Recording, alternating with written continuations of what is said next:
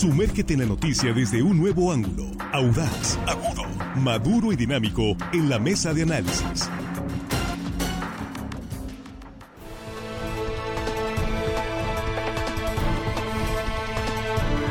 Estamos de regreso, estamos aquí ya en la mesa de análisis de línea directa en este jueves 12 de octubre, Día de la Raza.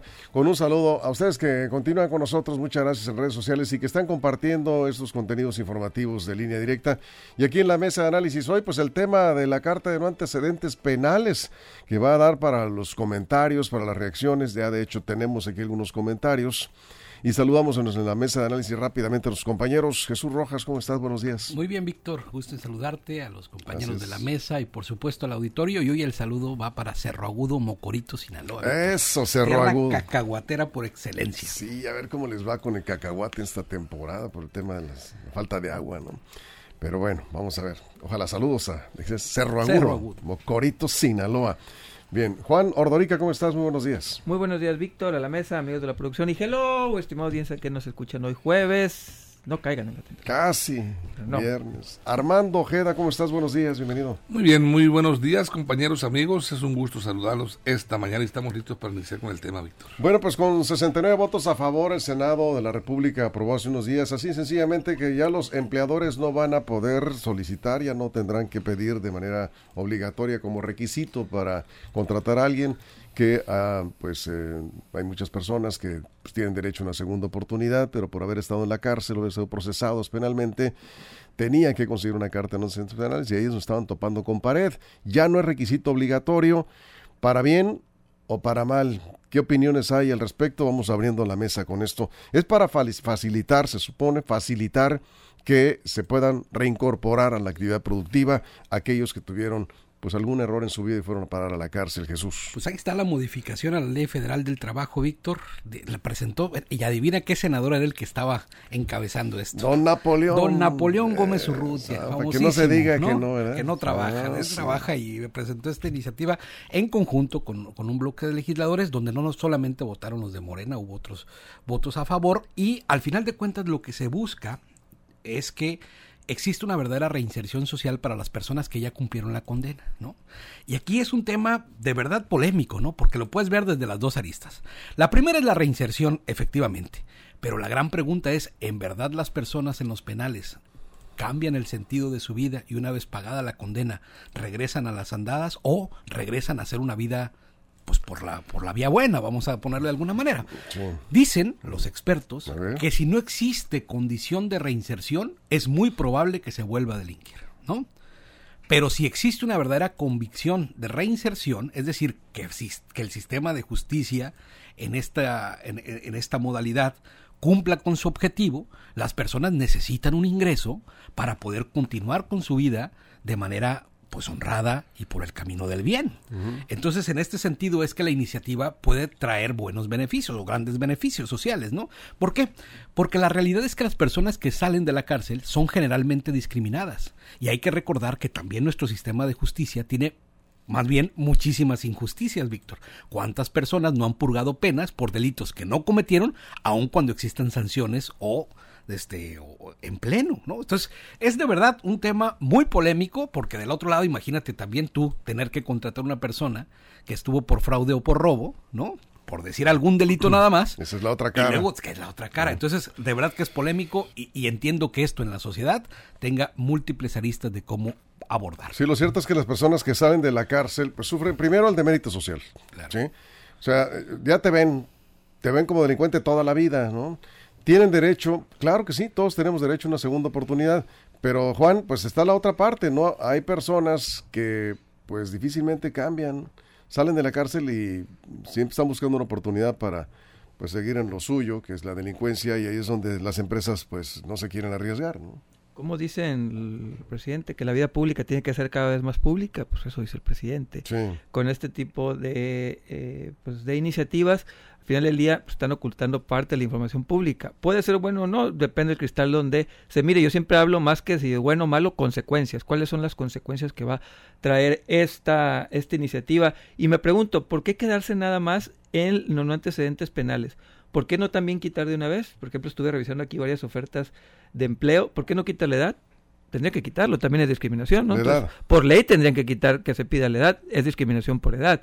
Número dos, por sexo. Tendrían que quitar también por sexo la discriminación. pero en tema de la edad, ¿dónde es donde más pega? O sea, no mayores de 40 años, ¿no? De pronto algunas sí, Pero insisto, estoy hablando de discriminación. Si lo utilizan el, el Estoy utilizando el mismo argumento. Si utilizan el argumento por las personas que estuvieron en, tema de cárcel, también en tema de edad de discriminación ahí.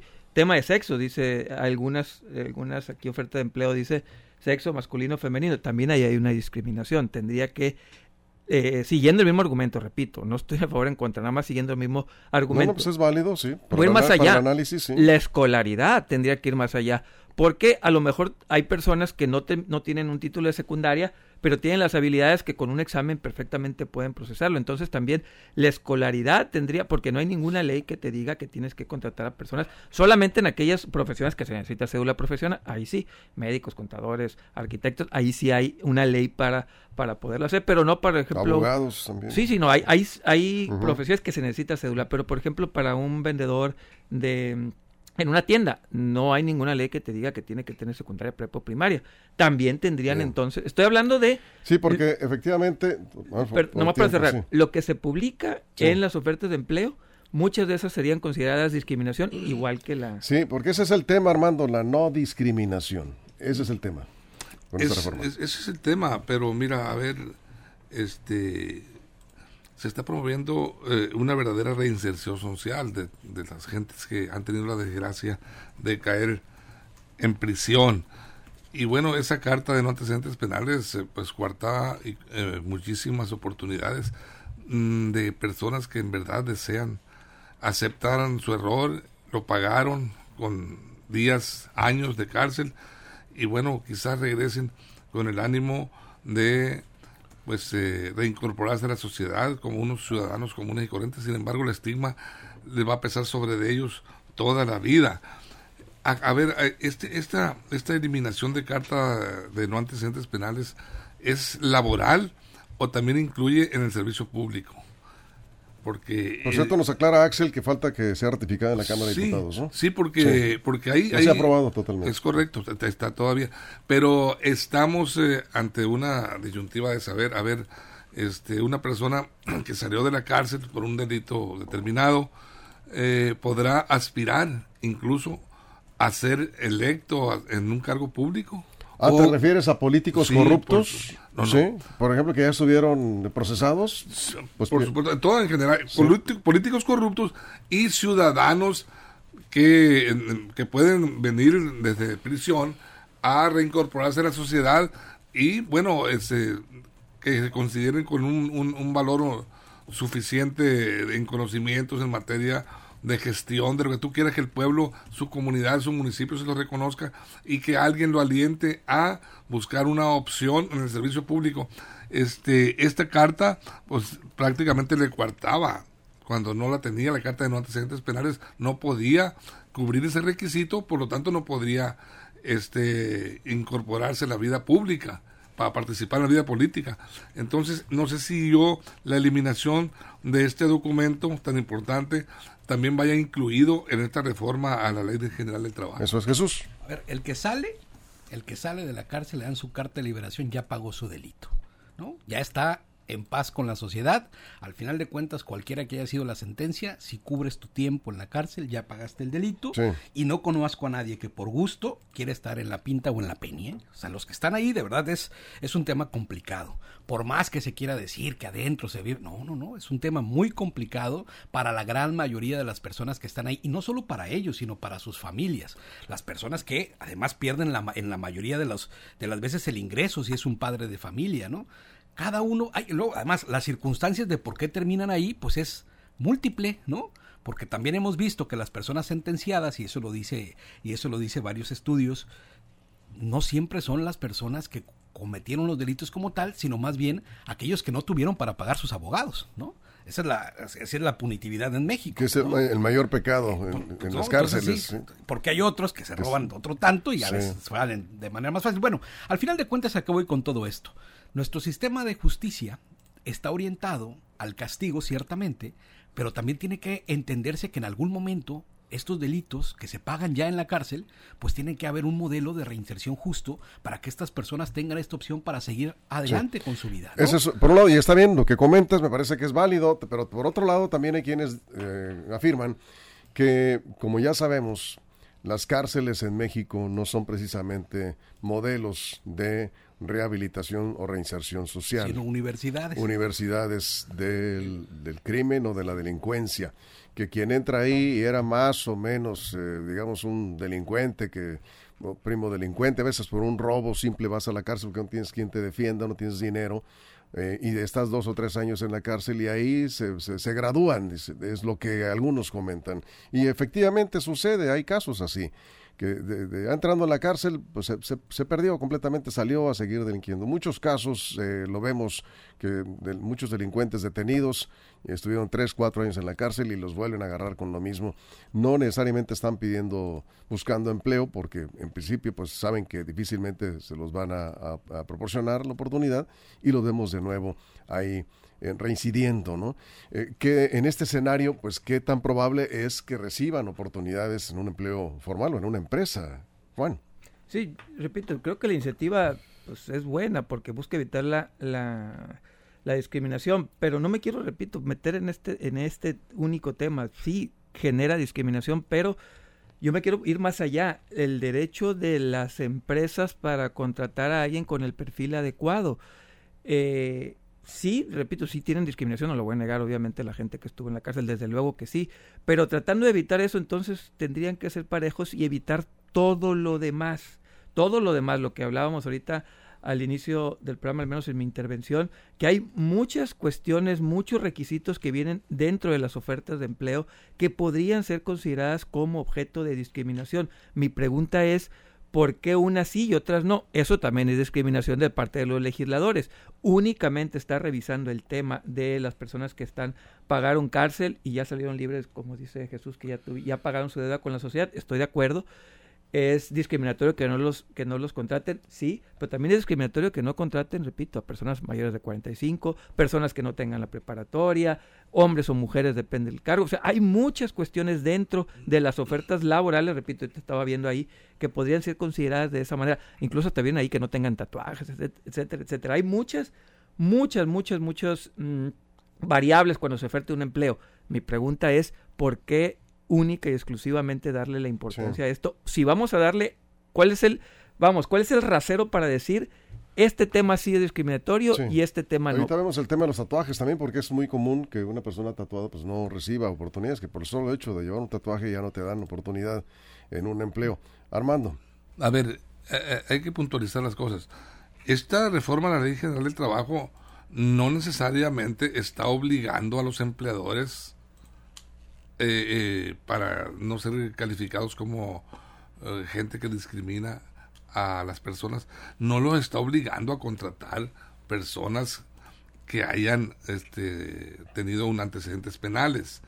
Lo que esta ley está abriendo el espacio es darle oportunidad para el patrón, el empleador que quiera, o este darle la oportunidad a una persona yo creo que estás un poquito... Este... No, no, no, no. No. ni siquiera me dejaste terminar. a ver, estoy un poquito, porque ya vas para tu crítica, por eso te dije. Ah, tú no aceptas críticas, entonces eh, No, no, no, me interesa, me interesa, dímelo. No te interesa, sí. Sí, sí, A ver, es que dijiste no, pero... Lo que está planteando es elimina sí. el requisito de la carta de antecedentes nada más. Nada más. Es, es, lo que, yo es lo que me refería, Víctor, que la elimina, pero no obliga al empleador. No, no, claro. Claro, entonces el, empleador queda en la, en la, posibilidad de decir acepto o no acepto a alguien con, antecedentes penales. ¿Cómo vas a ver? Esa es, la pregunta es cómo vas a ver el empleador que tuviste antecedentes penales. Bueno, ¿cómo, bueno, ¿cómo vas a ver? No, no, vas a ver, por supuesto que no vas a ver, menos ahora que no necesita la carta. Por eso.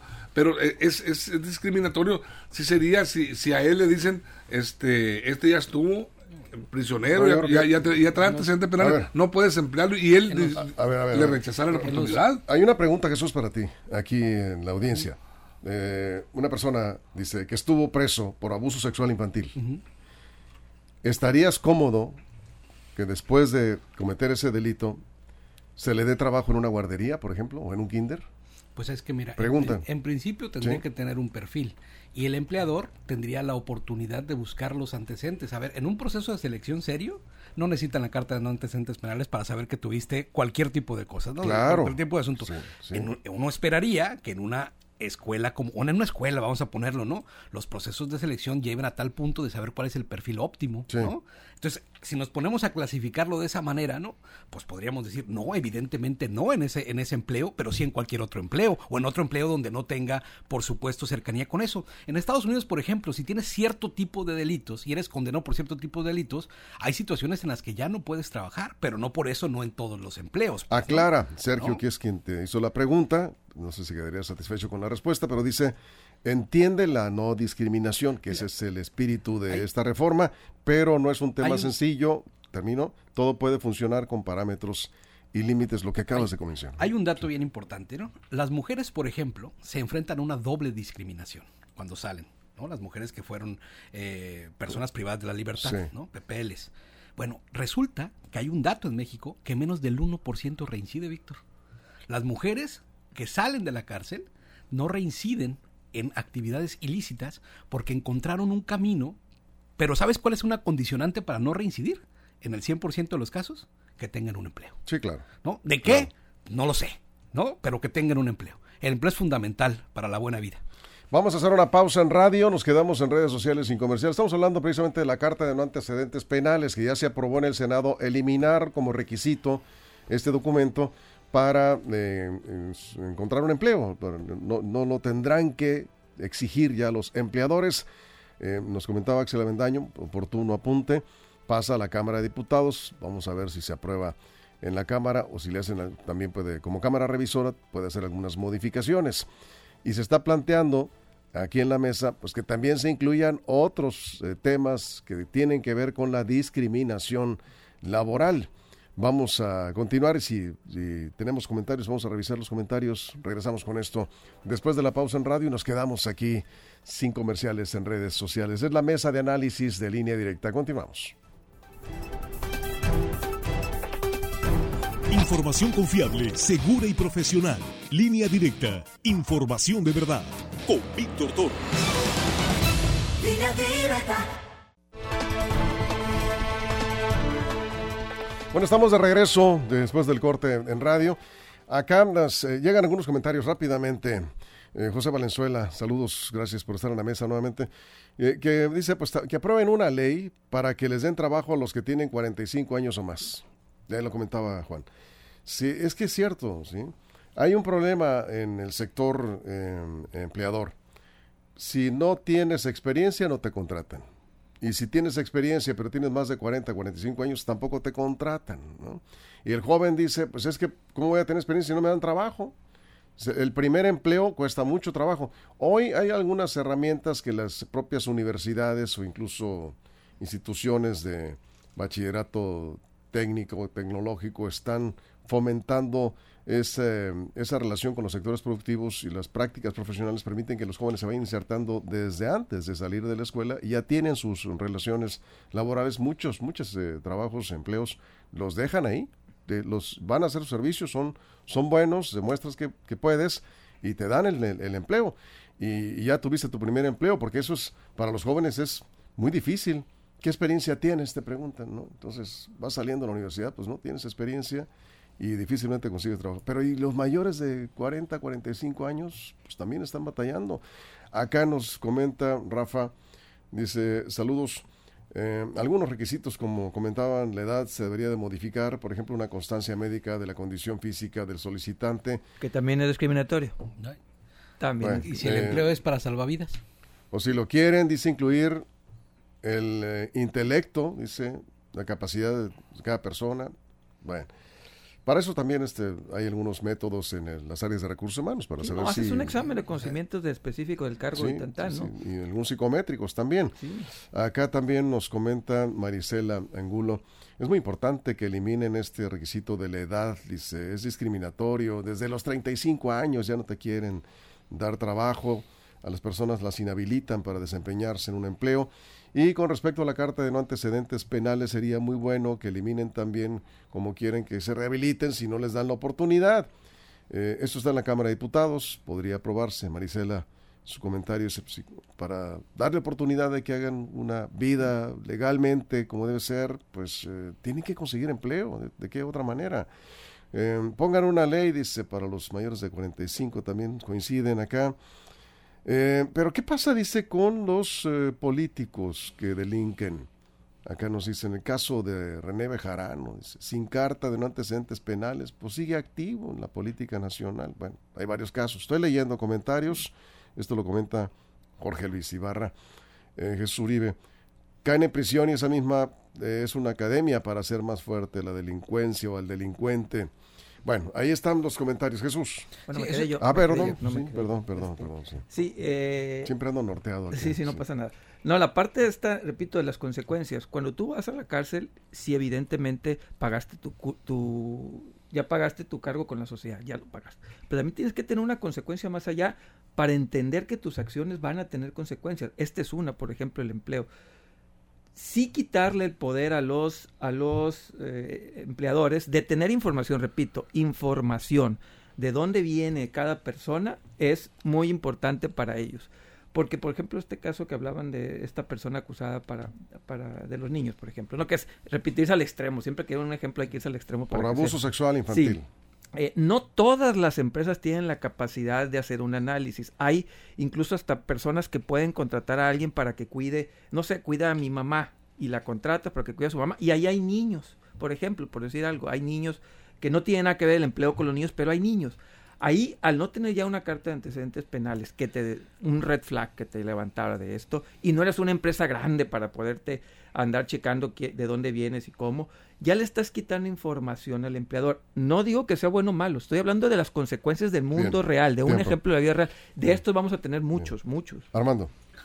Mire, yéndonos al, meollo del asunto, esto de, de la no antecedentes penales, sí hay la realidad es que hay muchísima gente más mala sin, antecedentes penales que muchos que están adentro de la cárcel. Y, es real eso, y hay que, hay que decirlo. Las modalidades del delito, hay muchas modalidades del delito. La gama de delitos es, amplia, la clasificación de los delitos también es importante, porque, bueno, ahorita hablamos de que de la guardería, pues por supuesto, un acosador sexual, un, un, abusador infantil, pues eh, tampoco va a ir a pedir en una guardería trabajo. Ahí se, ocupa otro tipo de perfiles, eh, psicólogos, gente educadoras. Pero, por ejemplo, en, las modalidades del delito, eh, todos, todos son un riesgo para la sociedad. Los que han estado en la cárcel, por ejemplo, un, vamos a, aquí tengo una pequeña lista de, posibles de, delitos. Asociación delictuosa, hay muchos que, te pueden de alguna manera quedas eh, este entrampado en la maraña de un, de un delito como parte de una asociación delictuosa sin que seas un gran riesgo para la sociedad. O sea un y ya pasas a ser delincuente. ¿por qué? porque estás etiquetado y fichado como delincuente. Eh, por ejemplo el lavado de dinero es otro delito considero grave que también está ahí y que librado una vez eh, salido de la cárcel una persona acusada de lavado de dinero pues no necesariamente es un riesgo para la sociedad el homicidio culposo, también que todos estamos en riesgo de ser, de caer en un delito de esos. ¿Por qué? Porque conducimos un vehículo, provocamos algo, un, fallecimiento, por desgracia, y bueno, si no tienes capacidad económica y, jurídica para defenderte, vas a ir a dar a la cárcel y eso tampoco es un riesgo para la sociedad. Jesús. yo creo que el delito se castiga conforme al daño social y por tal las penas van en condición de eso, qué delito cometes quedar marcado el resto de por vida sería confundir la justicia con la venganza, ¿no? Porque en algún momento determinas que ya se acabó tu crimen, que ya lo pagaste. Y ahora en situaciones específicas, nada más como para ponerlo en contexto y decir, es que es un multihomicida, imagínate, vas a contratar un multihomicida que tiene 40, a ver, si hay una persona multihomicida no va a salir de prisión, va a tener 90, 100 años de cárcel. Una persona que comete una violación eh, agravada contra menor de edad, 40 años de cárcel. ¿no? Entonces, si lo cometió a sus 20 años, va a salir a los 60, va a salir a pedir un empleo como tal. Pues hay que, hay que como situarnos en nuestra realidad del marco jurídico nacional en el que estamos y decir que, pues, o sea, estamos hablando más bien quiénes salen de prisión, Víctor. Y de los delitos menores. Aquí mencionan a Felipe Calderón, dice, sigue activo en la política. Yo pregunto, ¿cometió algún delito? que yo, sepa, no. que, tiene carta de antecedentes penales. Que yo sepa, ¿Ningún expresidente, o sí? ¿Algún expresidente ha sido procesado penalmente? Por el juicio histórico, tal vez. Bueno. El que asumió la responsabilidad histórica del 68.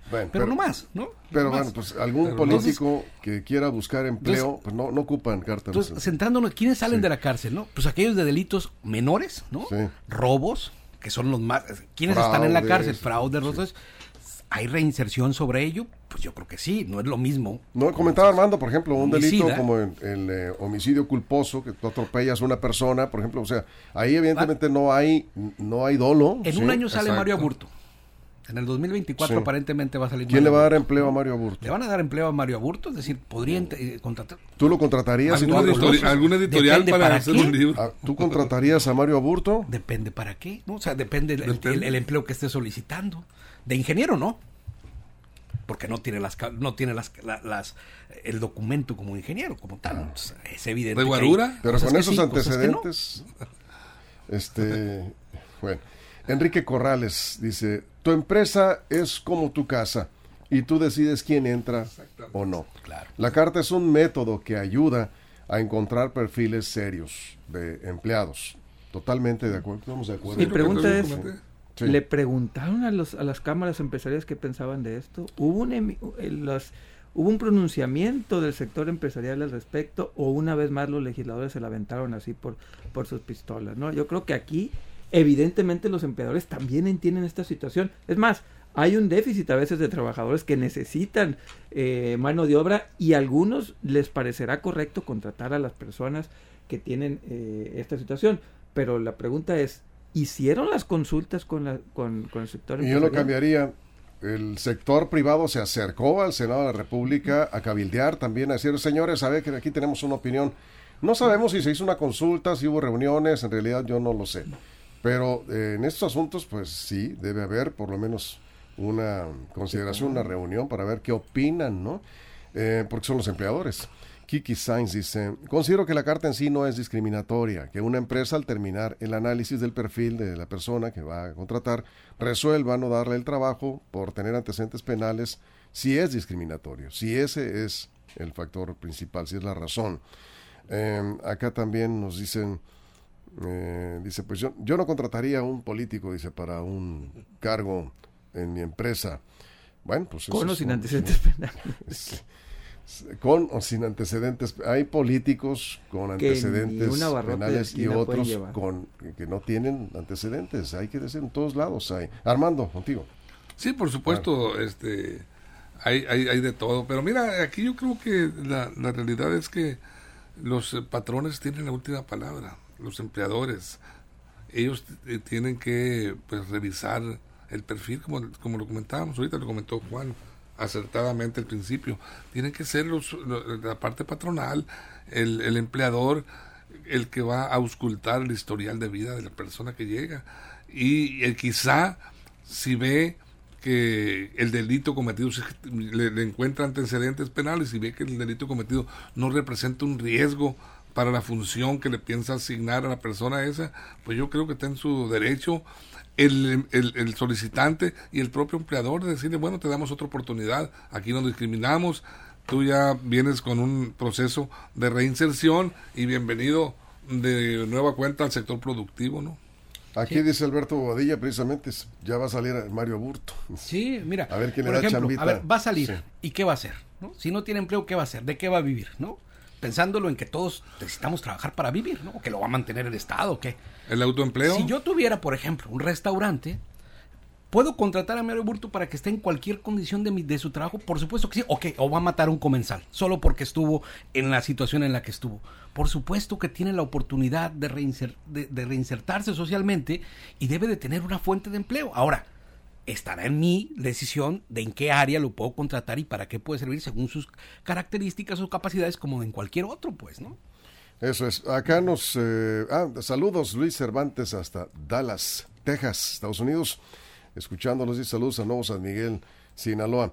Eh, Francisco Zazueta dice, no por esa información que el empleador quiere tener, está discriminando, no por solicitar la información no es algo fundamental que debas tener en cuenta para contratar, ya que haces un trato diferenciado en base, con base en cada caso, en cada persona. Comentario rápido. 30 segundos. Eh, con María Burto sabemos que estuvo en la cárcel, pero si tú no sabes que estuvo en la cárcel, pues es complicado saber dónde la acomodas. Y número dos, algo más sencillo está bien, eliminemos la carta de antecedentes penales, pero que el gobierno abra una base de datos de quienes, para que pueda consultarlo quien quiera, de quién pagó o no una condena, dependiendo, ¿no? Digo, eliminar una cosa, pero abrir una base de datos. Son asuntos que tendrán que revisar en la Cámara de Diputados. Acá nos comentan en, YouTube, la carta eh, no garantiza nada para el empleador.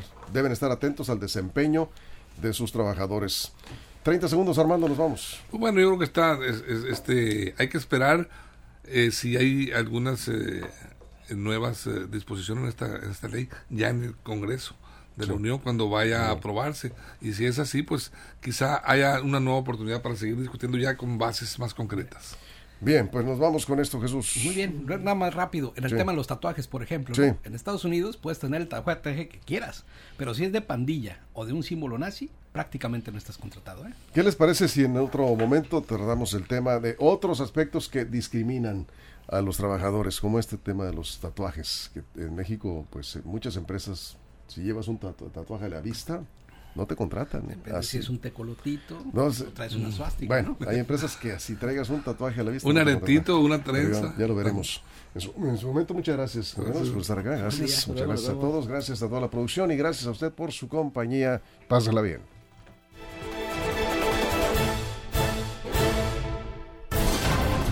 Línea Directa presentó la mesa de análisis. Información de verdad que suma valor. Conéctate en el sistema informativo más fuerte del noroeste de México. Esto fue Línea Directa.